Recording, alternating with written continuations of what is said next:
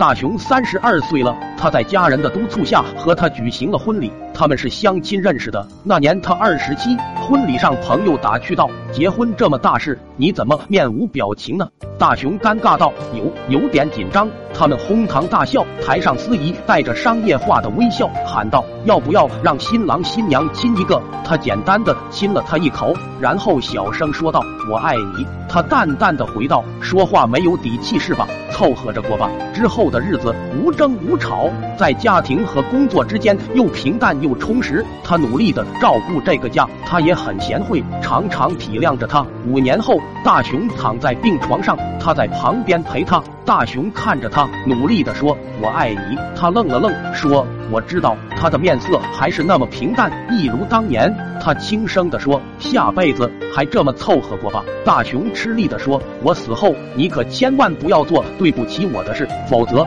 你每做一次，我在地下就会打一个滚的。”说完，大雄就一命呜呼了。一年后，大雄的老婆有要事到阎王殿找大雄，阎罗王搞了老半天，不知道谁是大雄。最后，他提到大雄临死前交代的遗言，于是阎罗王恍然大悟：“你早说嘛！”随后，他向里面大喊。喂，陀螺熊，有人找你。